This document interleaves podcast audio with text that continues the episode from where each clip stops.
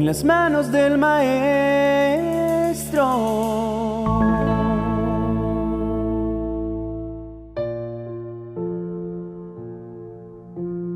Un hombre tomó el camino que no debía, a pesar de las múltiples advertencias que había escuchado de boca de quienes lo habían sufrido ya acerca del peligro a que se exponía.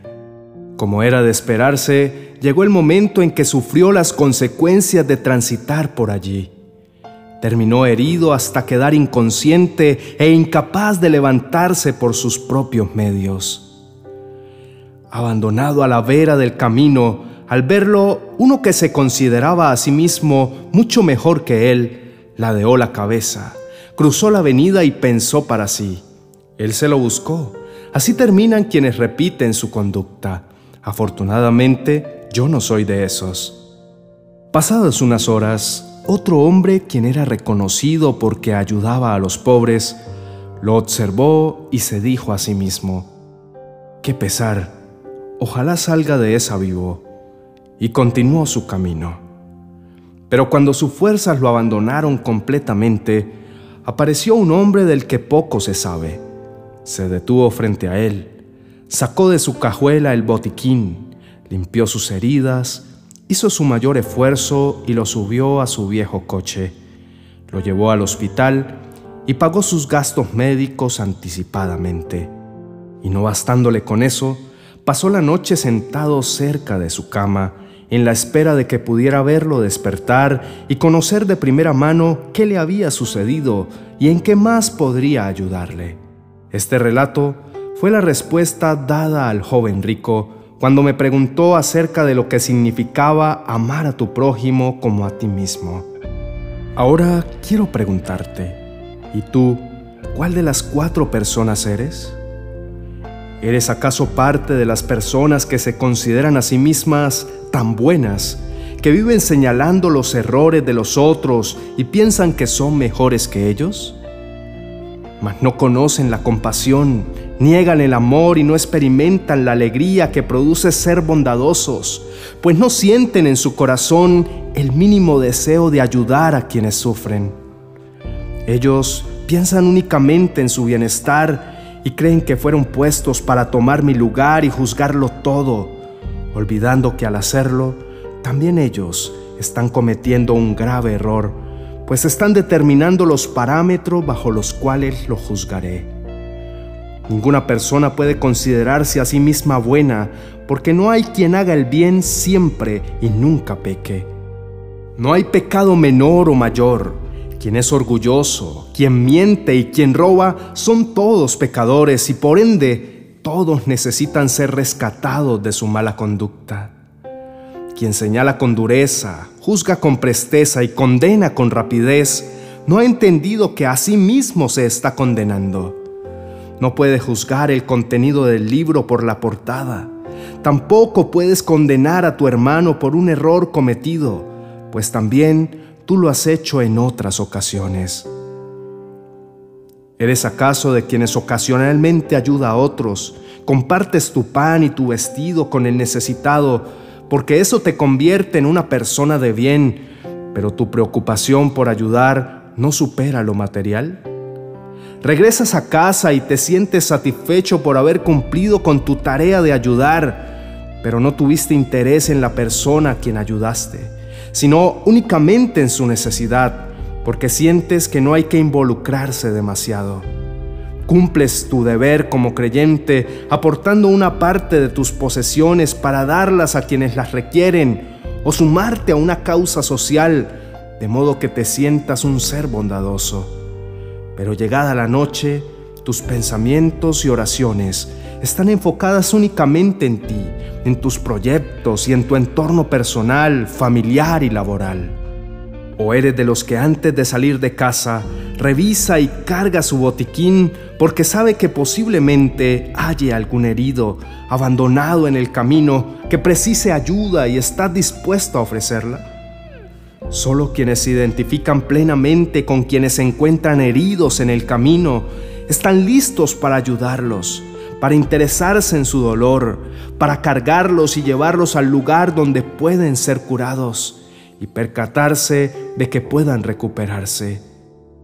Se necesita amor para que el dolor del otro pueda llegar a interesarles hasta que la solución haya sido efectiva.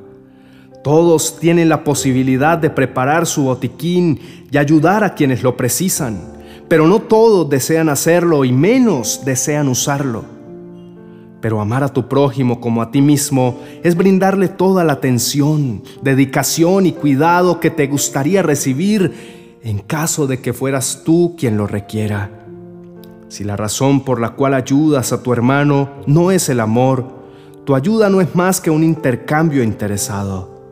Interesado en reconocimiento, interesado en una recompensa, interesado en apagar la voz de tu conciencia y pensar que no eres tan malo como otros.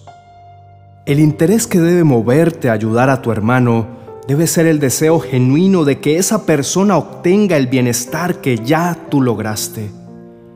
Entre mayor sea tu estado de bienestar, más preparado estarás para ayudar a quien lo necesita.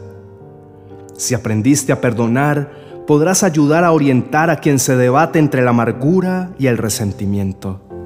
Si fuiste restaurado después de haber cometido un grave error y aprendiste la lección allí contenida, tendrás la capacidad para ayudar a otros que se encuentran en la misma situación que tú estuviste algún día. Pero si estás herido, si aún tienes tanto daño que no has podido levantarte, aún no es momento de rescatar a otros, pues caerían juntos. Ahora es momento de preguntarte, ¿tomaste un camino errado y te encuentras abatido porque las consecuencias de tus actos te dejaron triste, desanimado, deprimido o herido? Sin importar que hubieras visto lo que le sucedió a otras personas que hicieron lo mismo, ¿Pensaste que saldrías ileso de esa situación? Quiero que sepas que así funciona la vida. Ninguna persona pasa la vida sin experimentar el sufrimiento. Sería como pretender caminar sobre una senda cenagosa y mantener tu calzado limpio.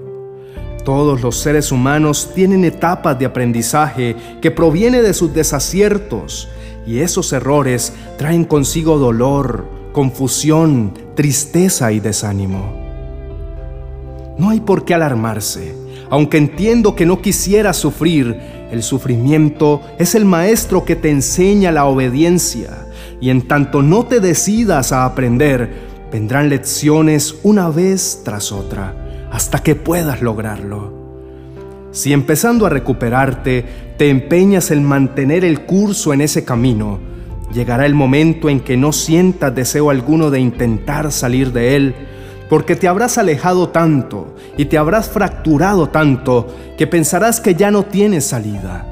Pero ten presente que yo enviaré a quien tenga listo su botiquín para que te rescate.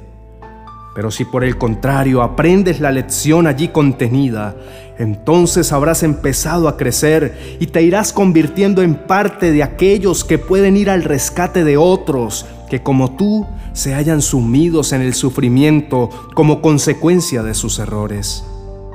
Estoy interesado en curar tus heridas de manera que estés preparado para repetir esa tarea en la vida de tu hermano. Así como yo no te abandono hasta ver que estás listo para continuar, también deseo que tú sientas ese mismo interés por tu hermano. Ocúpate de oírlo, de orar por él, de indagar sobre su estado, de ser un verdadero restaurador como lo fue el samaritano de la historia. Cité un samaritano porque era de quien menos esperaba ayuda. Sorprende tú también a todos con tu forma decidida de ayudar. Prepárate para ser parte del reino de los cielos, pues el Espíritu Santo fue puesto en ti para que toda buena obra se manifieste a través de ti. El Espíritu Santo está sobre ti porque fuiste elegido y enviado a dar las buenas noticias de salvación a los que se hayan perdidos, a anunciar libertad a los que se sienten prisioneros de los temores, de la angustia, de la depresión, de los vicios o de su propio orgullo. A devolverles la vista a los ciegos, es decir, a traer luz al entendimiento de aquellos que no comprenden el poder de mi amor, mi gracia y mi perdón, y a rescatar a los que son maltratados de cualquier forma. Usa tu botiquín. La misión de la vida se trata de rescatar a los heridos, no de ignorarlos o lanzarles piedras esperando que terminen de morir. Con total amor, Jesucristo. Amén.